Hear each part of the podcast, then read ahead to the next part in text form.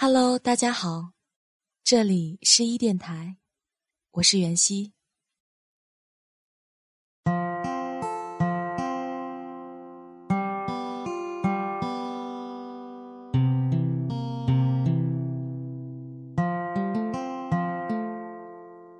很久很久以后，我们才知道，当一个女生说她再也不理你，不是真的讨厌你，而是他很在乎你，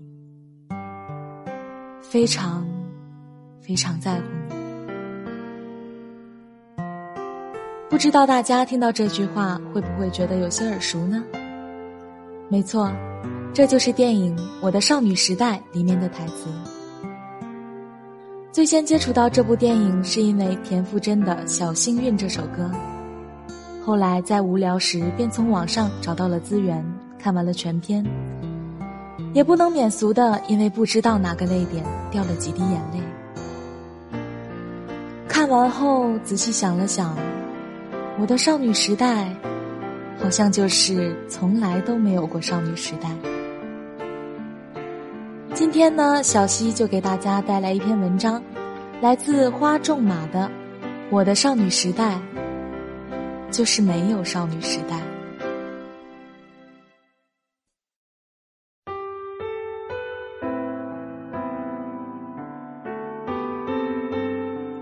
每一部青春电影的上映，都会让微信、微博、知乎等各大平台刮起一阵龙卷风。而我们也似乎正需要这一年几次的青春风暴，来全民感伤一下终将逝去的青春。高三的时候，那些年我们一起追的女孩上映，身边很多的女孩都在说，只有漂亮女孩才有那些年，而我们只是没有人在意的那些年，我们这些没人追的女孩。事实上。也没有哪部青春电影比那些年错过的大雨更绵长持久。后来我们看了一部又一部青春电影，也跟着不同的导演被剁了一次又一次的胎。我们一面对着荧屏笑着抹眼泪，一面又摆手说着：“这不是我们的青春。”若细问起我们的青春是什么样的？却又茫然无知。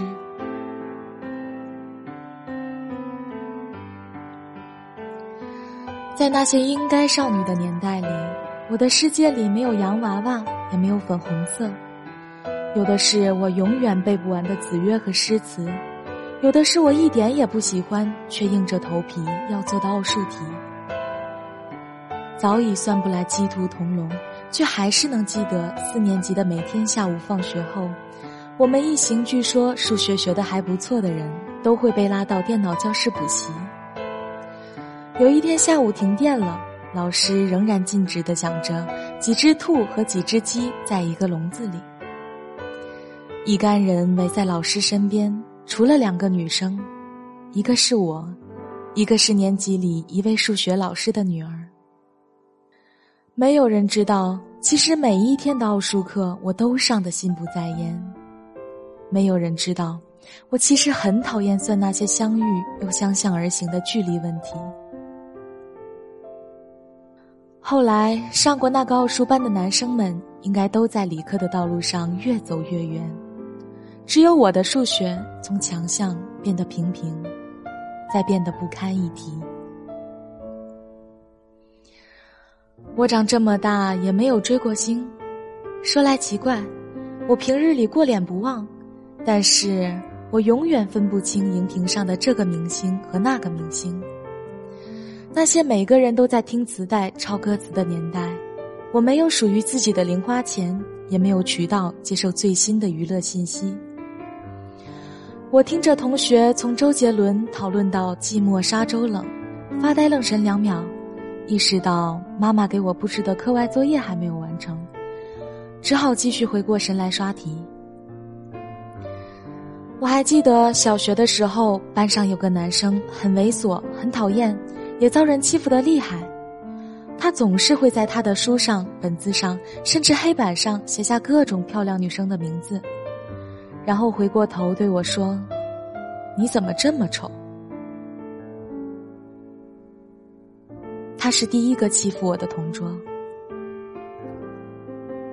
初中以后，有说过我黑得像个非洲黑人的，有在上课起立时抽了我的凳子，让我摔了个大马哈的。有在我抄笔记时拔了我的笔的，以至于在我终于迎来了一个不再欺负我的同桌之后，感激多年。那些年欺负过我的男生，时光也就停留在了被欺负的时光里，也没有什么善良女生拯救失足少年的美好故事。初中的时候，大约每个人都情窦初开了。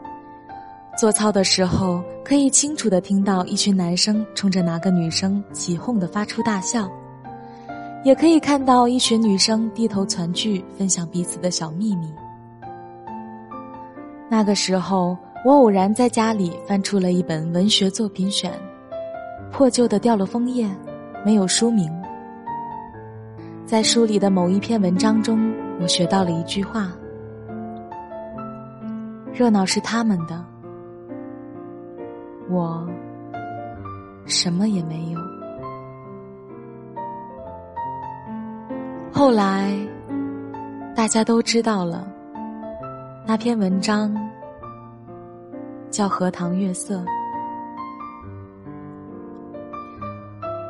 也曾在那样一个年代里不能免俗的喜欢过一个少年，不是什么学校里又高又帅、体育好、成绩好的风云校草。也不是天天旷课打架，但还是能轻轻松松考进年级前十的半个混混。他只是一个很普通的少年，也不知道突然哪一天他的哪一个方面就让我心心念念到在心里藏了这么多年。他大概也会在那个时候心里藏着属于他的沈佳宜女孩吧。毕竟，每个男生心里都住着一个沈佳宜，而不是每个女生都能成为沈佳宜。我也没有什么轰轰烈烈的追逐爱情的勇气，也没有像林真心或是小水一样努力让自己摘了眼镜、蓄了长发，变得美丽可爱。也只不过是在毕业、各奔东西，差不多断了联系之后。在别处看到那个熟悉的名字，会有一些悸动；或是看完一场青春电影之后，有些许感叹。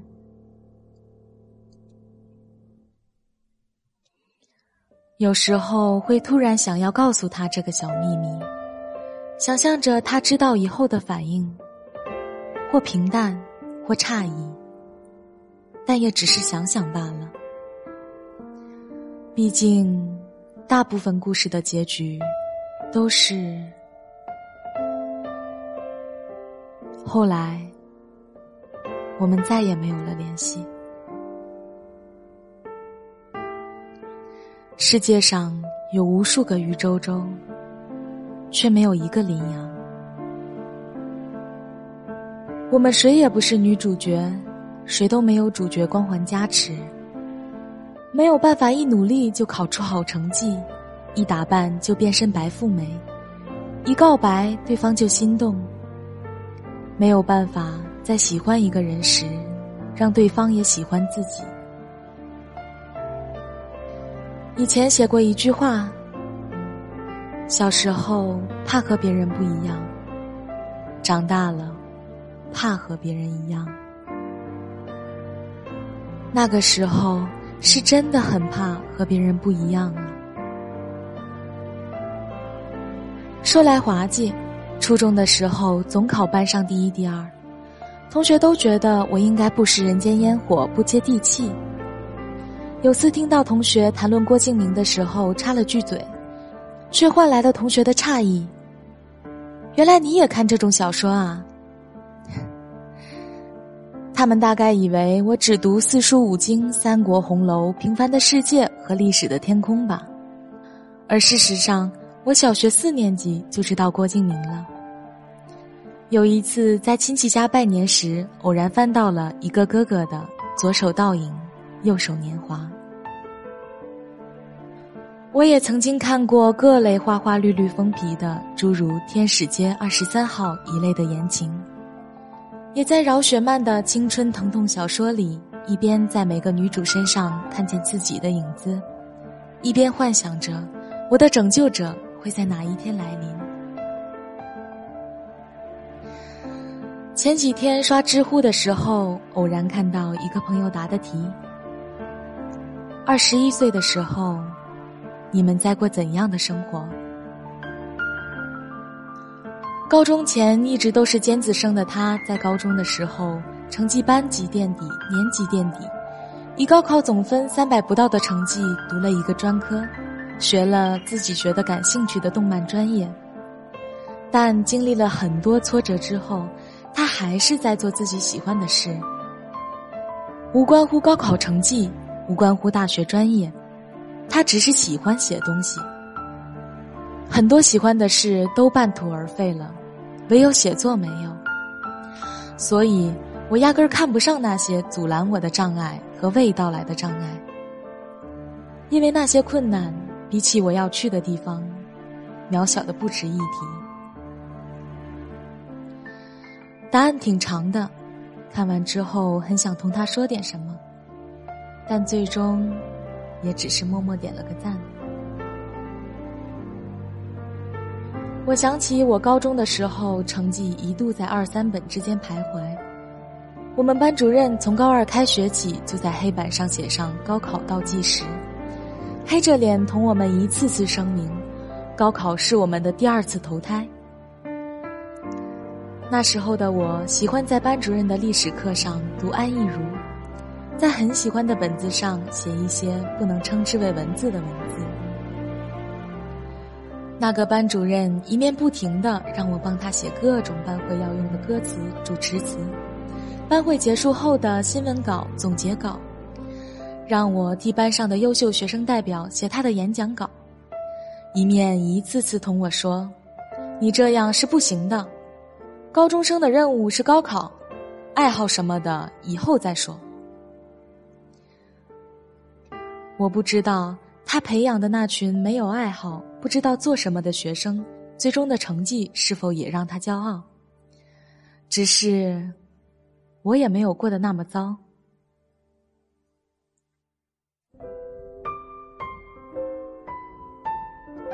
经常有人给我发私信，或者在后台问我。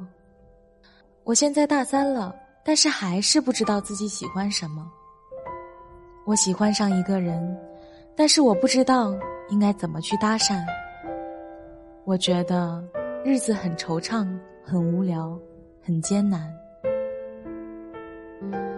你也会发现，那些二十岁左右的生活是什么样的问题下面，会充斥着一大堆压抑的喘不过气的答案。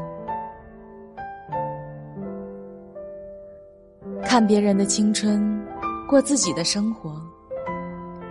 不是每个人都有自己的小幸运，也不是每个人都曾那样不堪。曾经经历的，现在拥有的，明天将要到你面前来的，都是我们最好的生活。